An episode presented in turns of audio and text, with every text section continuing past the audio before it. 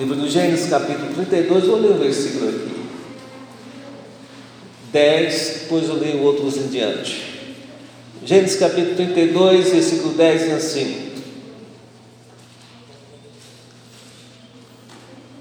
Vou ler do 9. E orou Jacó, Deus de meu pai, Abraão e Deus.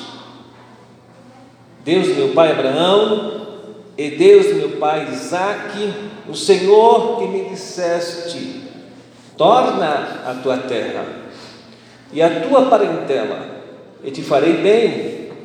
Sou indigno de todas as misericórdias e de toda a fidelidade que tens usado para com teu servo, pois com apenas o meu cajado atravessei este Jordão. Repito, pois com apenas o meu cajado atravessei este Jordão, já agora sou dois mandos. Vamos ler aqui o versículo 23, 22 diante. Levantou-se naquela mesma noite, tomou suas duas mulheres, suas duas servas, seus onze filhos e transpôs o val de Jaboque. Tomou-os e fez-os passar ao ribeiro, fez passar tudo o que lhe pertencia, ficando-lhe só. E lutava com ele um homem até o romper do dia. Vendo este que não podia com ele, tocou-lhe a na articulação da coxa, deslocou-se a junta da coxa de Jacó, na luta com o homem. Disse este: Deixa-me ir, pois já rompeu o dia. Respondeu Jacó: Não te deixarei ir, se não me abençoares. Perguntou-lhe, pois, como te chamas? Ele respondeu: Jacó. Então disse: Já não te chamarás Jacó, e sim Israel, pois como príncipe lutaste com Deus e com os homens e prevaleceste. 29. Tornou Jacó, disse: Rogo-te, como te chamas? Respondeu ele: Porque te perguntas pelo meu nome? Eu abençoo ali. Aquele lugar chamou Jacó Peniel, pois disse: Vi a Deus face a face, e minha vida foi salva.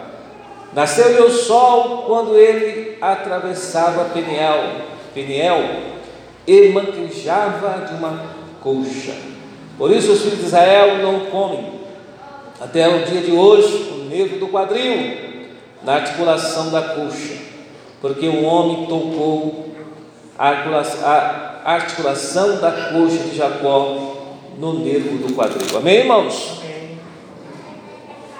Amados, essa semana, assim que eu cheguei de viagem na segunda-feira,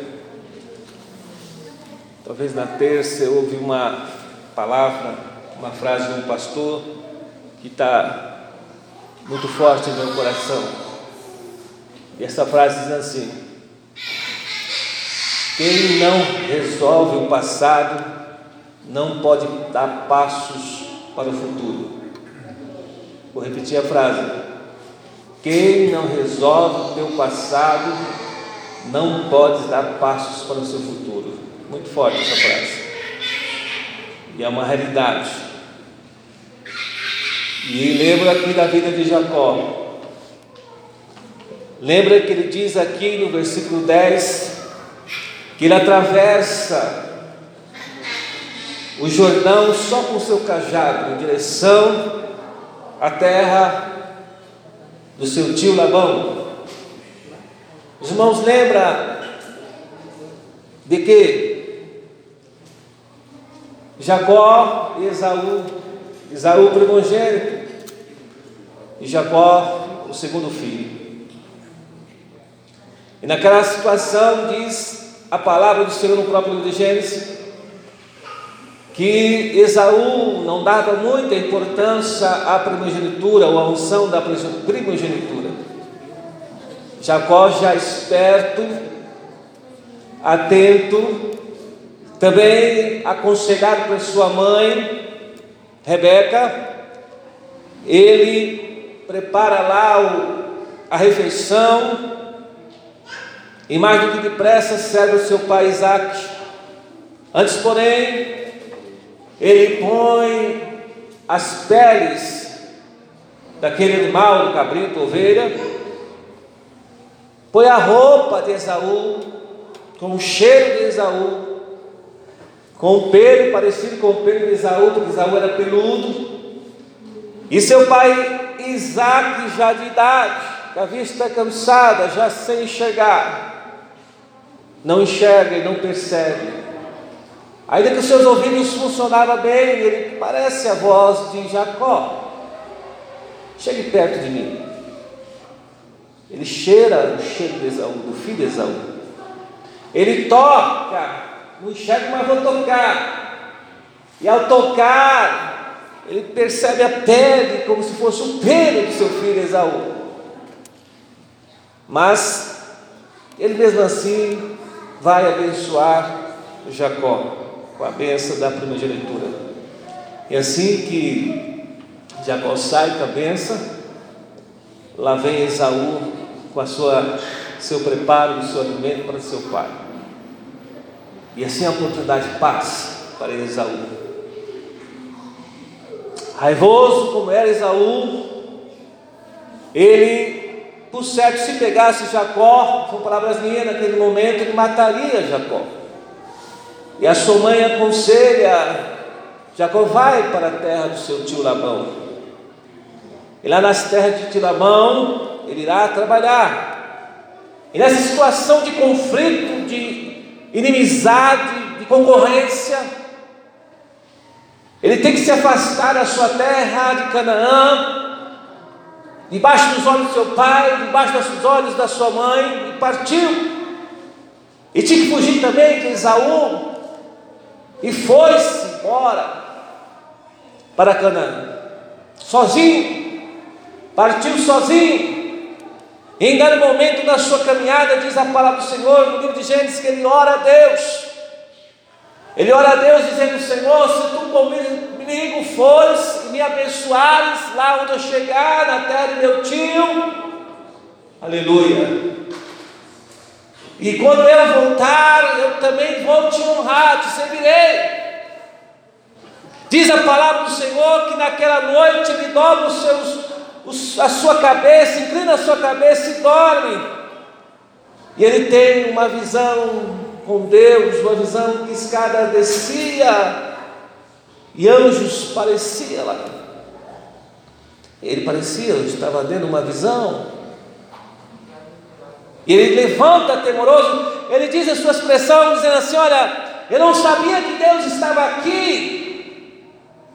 E ele vai constituir um altar de suas pedras, daquela coluna, o pedra faz a coluna, constitui um altar e chama aquele lugar de casa de Deus, ou melhor, Betel, casa de Deus, casa que encontramos a Deus, casa onde Deus encontra nós, porque é assim que Deus faz, sempre fará e fará. Deus vem ao encontro do homem, Deus vem ao encontro da mulher, por mais que nós nos afastamos dele, por mais que às vezes o pecado nos afasta de Deus, as suas misericórdias sempre nos alcançam. Aleluia. A sua graça também nos envolve com o seu grande amor, como disse nosso amado. Betel, casa de Deus. Ele vai embora, continua a caminhar e chega na casa de Labão. Os irmãos conhecem o texto. E na casa de Labão ele vai trabalhar para Labão se apaixona por Lia, ou melhor, por Raquel. E na noite de lua de mel, antes, porém, trabalhar uns sete anos, né, por Raquel, Labão engana ele. E ao enganar ele, põe Lia ou Lé no lugar. E ele, apaixonado, na sua cabana escura, não percebeu que era Lia. Deita-se com Lia, dorme. Na manhã seguinte, o dia esclarece, o sol sai. Ele olha para o lado, eita, você não. Mas não pode devolver. Vai reclamar com a mão, na mão diz assim: olha, aqui não, aqui o costume primeiro nós, nós casamos a mais velha, para depois casar nova. Mas a mulher que amo é Raquel. Tá bom, então vamos fazer outra proposta. Trabalho mais sete anos. Mas eu quero a minha amada, eu quero a Raquel. E ele trabalha mais sete anos com Raquel. E casa com Raquel também. Os irmãos conhecem a história que essas duas esposas de Jacó. Têm suas servas. E ali começa a família crescer de Jacó.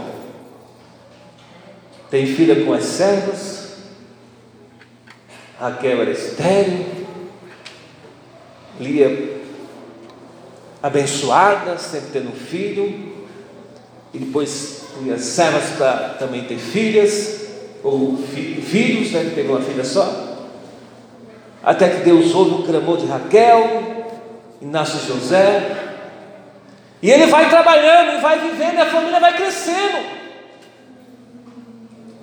vai crescendo, e ele, Deus disse para ele: Olha, está na hora de você voltar para a sua terra, para Canaã.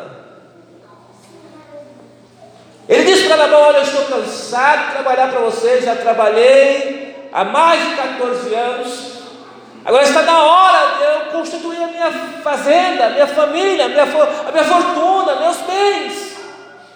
E os irmãos lembram muito bem que ali ele, ó, me dá aqui essas cabras, ovelhas aí, sua. E Deus dá essa sabedoria para ele. E ele dá as cabras quando elas estão no período de cios, vamos dizer assim mesmo elas vão no cercado, ele vai, tira lá, faz lista na madeira, e toda vez que essas cabras iam lá se alimentar, e o texto original, outra, o texto antes da cultura, vamos dizer o seguinte, que diz que é quando, a, quando a, havia o coito, havia lá o coito do, do macho e fêmea, a cabra estava olhando, ou a ovelha estava olhando para para a madeirinha, o pau listrado. E ela ficava, ficava presa, né? E aí nascia lá outros mais diferentes daqueles que Labão tinha. Enfim. De forma tal, dessa maneira, ele foi constituindo os seus bens. Seu rebanho vai aumentando, vai aumentando, vai aumentando, vai aumentando. E Labão, mais do que esperto, não, eu quero mais. Ele vai dizer que Abraão aumentou o salário dele, aliás, aumentou o custo do trabalho dele para ele pagar a dívida dele umas dez vezes, se me falha a memória. E ele pagava. Tá bom, pagava. E o rebanho de Jacó vai crescendo. Ele diz: Olha, bom, eu não te dei prejuízo. As doentadas ficavam comigo. As que os animais ferozes comiam, estraçalhava, eu, prejuízo ficava comigo. Todavia você não reconhece isso, não te dei prejuízo em nada. Mas Labão não queria que ele fosse embora, porque até em certo sentido Labão sabia que o rebanho de Labão, a sua propriedade, os seus bens estavam sendo abençoados, porque Deus estava abençoando Jacó lá. Até o dia que ele vai embora, tem que ir embora. E ele vai embora. Labão não quis deixar, mas ele parte com seus onze filhos. Uma filha e dez filhos. Ele volta, porque Deus agora está na hora de você voltar para a sua terra de Canaã. Foi esse texto que nós lemos, capítulo 32. E ele preocupa, Senhor Deus, como eu vou encontrar Esaú? Já se passaram mais ou menos 20 anos. E ele, como eu vou encontrar Esaú? Aquele irmão que no passado eu enganei. Aquele irmão que no passado eu tomei a frente dele e recebi a bênção do meu pai, Isaac. Ele é estratégico, sábio. Ele pensa, não, sabe uma coisa, eu vou dar presente. É? Às vezes você Quer fazer paz com alguém, você dá presente. né? Estratégia de Jacó, dá presente para alguém. Em alguns casos as pessoas vêm elogiando você, também é um tipo de presente psicológico, né? Elogia. né? Dá presente. Ele, olha, pega os seus servos, olha, vamos levar aqui, eu tenho, meu rebanho é grande, vocês vão em grupo de três, levam, vão na frente, a primeira, o primeiro grupo leva um presente para Esaú, dá espaço com tempo, vai o segundo grupo, dá presente para Saul, ou Esaú, vai o terceiro grupo, outro espaço de tempo e leva presente para Esaú, cabras, cabritos, ovelhas, são presentes incontáveis, ele dá, porque ele já estava rico, estava bem, Deus o abençoara, e saiu com todos os seus, seus rebanhos para Canaã, diz a palavra do Senhor, e ele, olha, as mulheres vão atrás com os filhos, vamos repartir grupo, caso Esaú mate alguns, vocês fogem, vão fugir, fugir para sobreviver. E no texto nós lemos, diz a palavra de Deus, que ele manda toda a sua família atravessar o rio Jordão. Atravesse, que eu vou ficar desse lado aqui. E os presentes vão na frente. E lá nesse val do Jaboque, desse rio aqui, ele tem outro encontro com Deus. Aleluia. E nós lemos aqui. Ele estava amedrontado. Ele estava com medo. Esaú era um homem de guerra, violento. Ele não tinha mais notícia de Esaú nesses 20 anos que se passaram. Quem sabe ainda havia aquela raiva, aquele ódio presente na vida de Esaú, a ponto que quando encontrasse Jacó, Esaú ia matá-lo. Então, esse é o pensamento de Jacó: medo, ansioso, apreensivo. E será que no futuro você já se encontrou assim diante de uma situação que você tem que resolver? Uma situação que você tem que resolver, você tem que resolver. Seja para pedir perdão, seja para voltar atrás, seja para se arrepender, seja para pedir de novo. Mas é, é o dia D, é o dia que tem que chegar, é o dia que tem que conversar, é o dia que tem que ir, tem que encontrar. Ainda que a bênção de Deus esteja na sua vida, na minha, como estava na a bênção de Deus na vida de Jacó, ele tinha que encontrar com Esaú, ele tinha que resolver o passado. Ele estava aqui apreensivo, só ficou do lado do rio para cá de Jabó. E naquele momento, naquela noite, um homem se apresenta Diz o texto aqui na entre linhas que ele pode ter pensado assim: olha, é um espião de Isaú. Ele mais depressa, ativo e ligeiro, começa a lutar. E vai lutando com esse homem, vai lutando, lutando, lutando com esse homem de uma maneira forte, aguerrida, destemido. Vai lutando, vai lutando, vai lutando. Porque na cabeça de Jacó era um homem, era um espião que estava ali para o matá-lo ou prendê-lo e levá-lo para, para, para Esaú. Mal sabia ele que estava tendo, estava tendo outro encontro com Deus. Outro encontro com Deus. Irmãos, deixa eu aplicar, aplicar esta palavra. Nos momentos mais difíceis da nossa vida, nos momentos mais desesperador, ou de pânico, ou de medo extremo, Deus se apresenta em nossa vida. Deus se apresenta ao seu lado. Deus fala contigo. Deus estende a mão. Deus protege. Aleluia. Deus abre porta no meio da crise. Deus faz prosperar no meio da crise. No meio da crise algo está acontecendo. No meio da crise nós temos experiência com Deus, no meio da pandemia nós vemos Deus curando, Deus salvando, Deus preservando, Deus poupando, Deus abrindo porta, Deus providenciando o pessoal, irmãos. Deus está abençoando muita gente. Nós temos que chegar a isso. Não é o fim. Não é o fim. E esse homem luta com Jacó. E esse homem pergunta para Jacó: Qual é o seu nome? Qual é o seu nome? Diz o texto, outra versão vai dizer o anjo, né?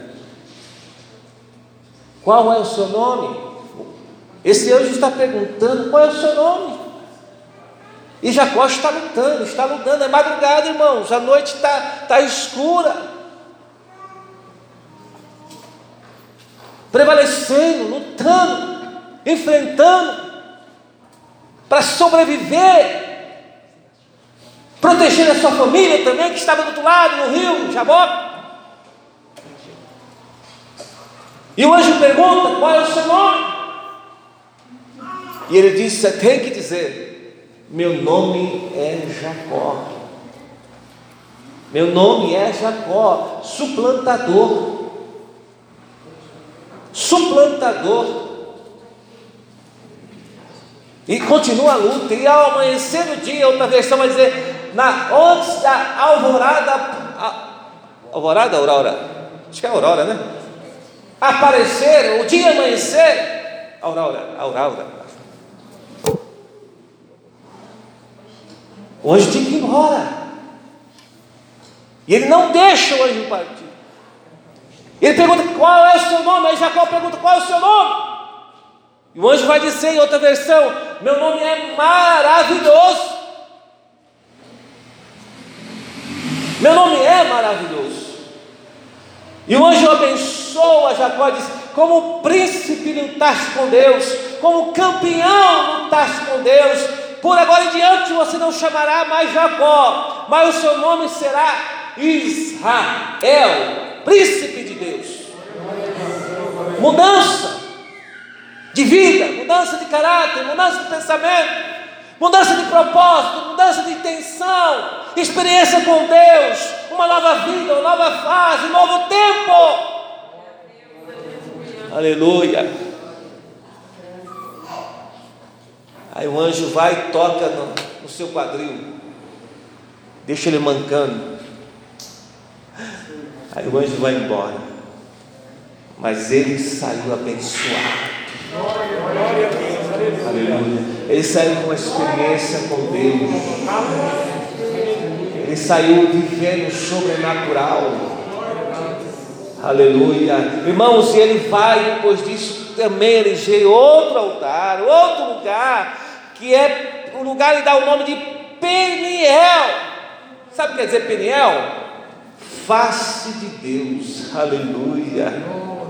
Queridos, antes você estava na casa de Deus, agora você passa de fase, como Jacó, você vê a face de Deus, bem pertinho de Deus, íntimo de Deus, de Jesus, com o Espírito Santo, na presença de Deus, contemplar a face de Deus, porque Peniel quer dizer isso, a face de Deus, ele temeu, eu vi Deus face a face, uma manifestação de Deus, maravilhoso. Ele diz: Eu vi Deus face a face. Esse lugar tem que ser chamado Peniel. Antes, porém, aqui, irmão, também ele passou na situação que viu o exército de Deus, ele chama aquele lugar de Manaim, exército de Deus. Eu vi os exércitos de Deus, os exércitos de Deus estão comigo, o Manaim de Deus está comigo. Olha a experiência que Jacó tem antes de encontrar o seu irmão Esaú, para resolver o seu passado. Depois dessas grandes experiências, capítulo 33 diante, ele vai encontrar Esaú. E quando encontra Esaú, ele, os presentes chegam primeiro, Esaú indaga, falando assim: Olha, por que tantos presentes? Receba, meu irmão, porque Deus tem me abençoado. Eu temi te encontrar, mas eu vi o seu rosto como o rosto de Deus, Esaú. Receba meus presentes, não precisa, Deus também abençoado aqui também. Mas ele insistiu até que Esaú pegou os presentes, e eram muitos.